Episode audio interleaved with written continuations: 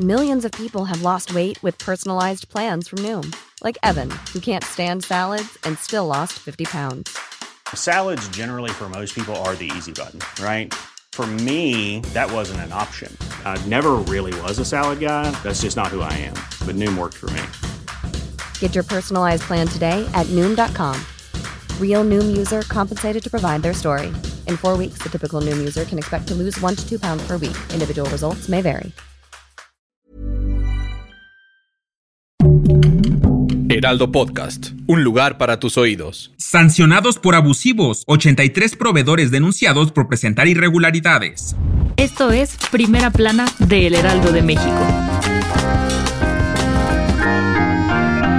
La titular de la Secretaría de Seguridad y Protección Ciudadana, Rosa Isela Rodríguez, presentó el segundo avance sobre la limpia de corrupción y transformación del ISTE. Durante el proceso se han presentado 23 denuncias penales en contra de proveedores por presuntas irregularidades. Por su parte, el secretario de la Función Pública, Roberto Salcedo Aquino, mencionó que se han logrado recuperar 1.872 millones de pesos por actos de fiscalización, sanciones y multas. Rodríguez aseguró que a lo largo de un año de duro trabajo y transformación se ha logrado recuperar la capacidad de atención y autosuficiencia de los servicios médicos, aunque aún hay mejoras pendientes. La funcionaria señaló que se han revertido las afectaciones para garantizar el derecho a la salud, brindar atención médica digna, suministrar medicinas, equipar las unidades con las herramientas necesarias, pero principalmente se ha logrado combatir la impunidad y la corrupción. Durante los últimos tres años, más de 10.000 personas fueron contratadas por el ISTE como proveedores y contratistas, de los cuales 83 cometieron irregularidades por lo que se les impusieron 98 sanciones, tales como inhabilitarlos de 3 a 7 años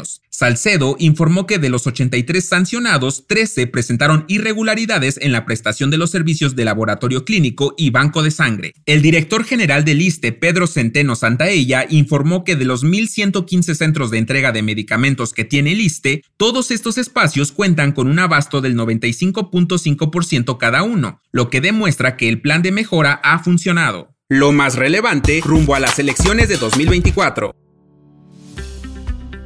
La Comisión de Prerrogativas y Partidos Políticos del INE estableció un tope de gastos de campaña de 661 millones de pesos para cada uno de los candidatos presidenciales que compitan en el proceso electoral 2024. Para los candidatos presidenciales se aprobó un límite de gastos en las precampañas de 85 millones 926 mil 665 pesos, mientras que para la campaña presidencial cada candidato podrá gastar como máximo 660 millones 978 mil 723 pesos. Para este próximo periodo electoral se dio un aumento de 200 millones de pesos más que en 2018. Los candidatos a diputados federales podrán gastar 329 mil 638 pesos en la precampaña y 2 millones 203 mil 262 pesos en la etapa de campaña. La cosa cambia para los candidatos a senadores de la República. En la precampaña y campaña, sus gastos dependerán del estado en el que compitan y se tomará en cuenta el número de ciudadanos que voten. En Baja California Sur y Campeche se las aplicaron. En los gastos de precampaña no podrán exceder los 4.406.525 pesos, convirtiéndose en las entidades con menor presupuesto por candidato.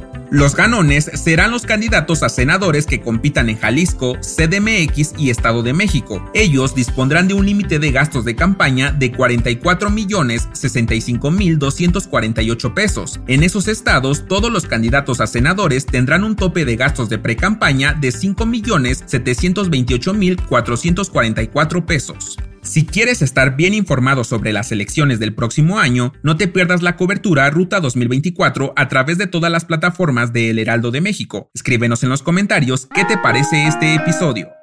En otras noticias, Adiós Cine. Aprueban Ley General de Población que propone crear una clave única de registro de población con fotografía. Este documento será obligatorio para menores de edad y adultos. Tendrá una vigencia de 15 años. Este nuevo documento tendrá nombre, apellidos, CURP, fotografía del titular, fecha de nacimiento, firma y huellas dactilares. En noticias internacionales, Rusia atacó la ciudad de Odessa con drones afectando un almacén, calcinando decenas de camiones y dejando dos conductores heridos por las graves explosiones. Este suceso ocasionó la suspensión del servicio de ferry entre Rumania y Ucrania. Y en los espectáculos, de nuevo en problemas, la Fiscalía de España acusó a Shakira de haber cometido un fraude fiscal por más de 6 millones de euros, lo mismo que 110 millones de pesos en las declaraciones de renta e impuestos de patrimonios en 2018 utilizando un entramado societario con sede en paraísos fiscales. El dato que cambiará tu día.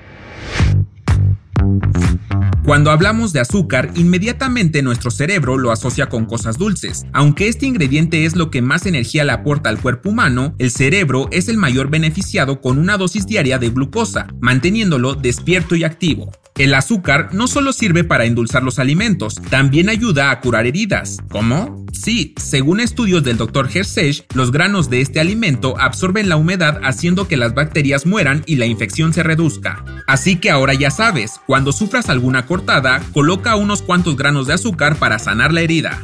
La recomendación. Despertar es un ritual que nos ayuda a prepararnos para enfrentar un nuevo día con las miles de posibilidades que trae. Si quieres llenarte de herramientas que te ayuden a prepararte para cada una de ellas, escucha Despertando, un podcast de 5 minutos que te invita a reflexionar sobre tu vida para poder vivirla más consciente y con intención. Escucha un episodio nuevo de lunes a viernes a través de tu plataforma de audio streaming favorita.